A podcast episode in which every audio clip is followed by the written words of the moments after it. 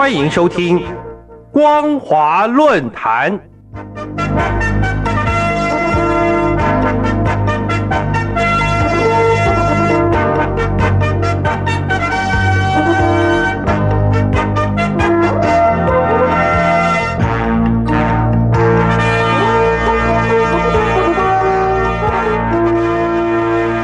听众朋友您好，欢迎收听光华论坛，我是黄轩。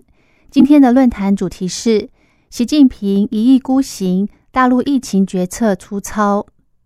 亲爱的听众朋友，中共卫健委在去年十二月二十六号宣布，由于 COVID-19 疫情的 Omicron 病毒变异株致病力减弱，因此防控工作进入新阶段。从今年一月八号起。大陆的应对模式将由乙类甲管，也就是乙类传染病甲级管制，改为乙类乙管。对传染源与密切接触者，不再严格要求隔离，也不再进行全民核酸检测。无症状以及轻症确诊者，改由居家隔离，并取消国际航班限制与入境全员核酸筛检以及隔离检疫等做法，恢复水运。陆运、空运口岸出入，等同宣告结束动态清零的政策。尽管北京当局也表示，将追踪疫情流行趋势以及病毒变异情形与医疗量能的负荷，并视情况采取适当的管理措施。根据国际媒体确认的卫健委会议纪要文件，在中共解除清零前的去年十二月一号到十二月二十号。大陆疫情迅猛爆发，既有二点四八亿人感染，各地的医院大排长龙，民众疯抢药物，社会陷入雪崩式的失控混乱，显示出北京从极端风控转为极端解封，绝非单纯是顺应民众的白纸运动的积怨沸腾。无论背后的原因为何，在这两种极端之间跳跃的政策急转弯。却是已知疫情严峻，人民正在受苦，仍强行做出的决定，既反映专制集权政府蛮横的决策惯性，更凸显独裁政权领导者独断孤行所产生的祸害。中共卫健委报告，全面开放的时间距离二零一九年十二月二十六号在武汉首度出现 COVID-19 疫情，正好三年。这段期间。大陆各地经历的是不合常理的防控过程，但北京当局表现出的似乎是除了风控外，这三年从未针对后续疫情趋缓开放规划。当栅栏猛然推开，外界看到的是大陆连加速疫苗普及及储备医疗资源都未曾达成。Omicron 在二零二一年底成为新强势变异株。世界卫生组织早在 Omicron 被确认的当时就提出警告，指出，由于该 Omicron 更具感染性，高发病率无法避免，可能使疫苗接种率低的地区的医疗系统不堪重负，敦促各地要加强疫苗接种。只是北京当局未能正视这样的疫情变化。从中共官方发布的防疫指示就可以知道。中共高层考量的是冬奥以及二十大不能够受到影响，大国荣光以及政治权力显然比小老百姓的生命福祉重要的多，因此反而继续坚持动态清零，放任地方官员层层加码，造成民生经济衰退之余，实际的工位状态根本无人闻问。终于，乌鲁木齐大火引爆了白纸运动，中共高层也才愿意改弦更张。但从优化防疫二十条到新十条，世人才恍然发现，原来北京当局对解封是完全没有准备，甚至中共还改变因疫病故的认定标准，让致死人数不增反降，借此美化账面的数字。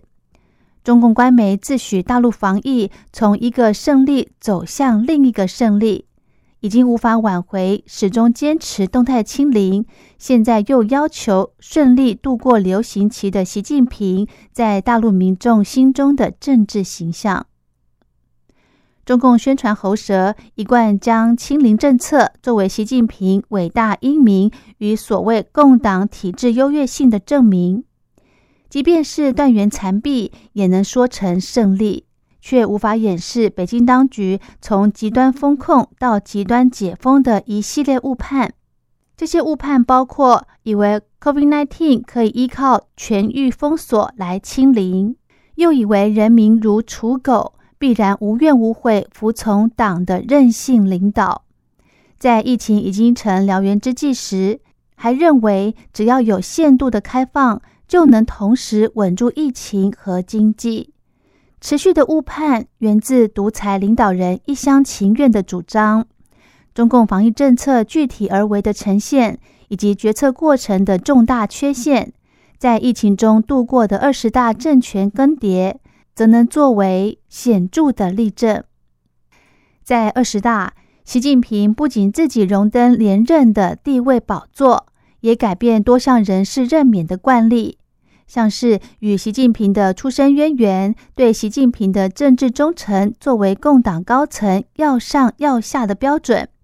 七上八下年龄界限不再是可靠的判准。由此改变过去中共官员以政绩为主要导向，也重视派系平衡的进任规则，而向上依附并积极追随习近平路线与尽早宣誓效忠，才能够确保仕途顺遂，甚至是人生平安。这已经在根本上清除中共政权从上到下的决策理性，因为。如果各级官员必须对上级意志有绝对的领悟力和执行力，才能够继续在宦海生存，那么官员失去自主能力是小。更可怕的是，是中共政权越往上层，越将失去集体决策的制衡能力。众人耳里只有领导人的指令，而领导人耳里只有万岁与掌声。权力高度集中形成的权力垄断与造神崇拜，已经在中共党史留下不可计数的悲剧。习近平主政时期的 COVID-19 疫情将为历史留下怎么样的注解？恐怕是天灾难免，人祸更是难逃。疫情发生三年来，中共始终拒绝开放外国疫苗。直到最近，也只有同意让大陆境内的德国公民接种 BNT 疫苗。另外，对各国愿意提供的疫苗协助，也是虚言回避。再次的说明，大陆人民的性命难与领导人的面子相比。由此可见，不管是变态清零，还是解封躺平，北京当局的防疫政策操作，都已难言理性。世人还未体会到共党制度的优势，先感受到的应该是独裁决策，不止让中共政权陷入绝境，也让大陆乃至于全世界民众都受害。独裁领导人容易做出难以弥补的错误决策，是历史的经验与教训。而习近平过去几年的多项政策指示，不符政治、经济、社会运作原理的倾向。已经日益明显，再加上中共新领导高层一定会致力实践习近平的个人意志，未来中国大陆在应对 COVID-19 疫情与复苏民生经济方面，势必将艰辛险阻。而国际社会应该持续的关注中共处理内外事务可能产生的联动影响，来防范集权政府对全世界造成的附加伤害。